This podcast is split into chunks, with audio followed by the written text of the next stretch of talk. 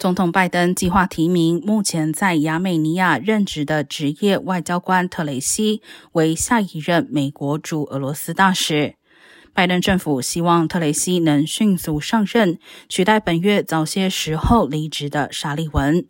他的抵达时间和正式提名将取决于俄罗斯是否同意接受他担任大使。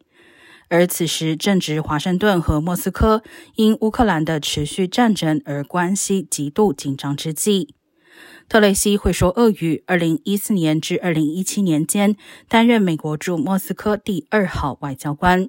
如果获得提名确认，她将成为首位担任美国驻俄大使的女性。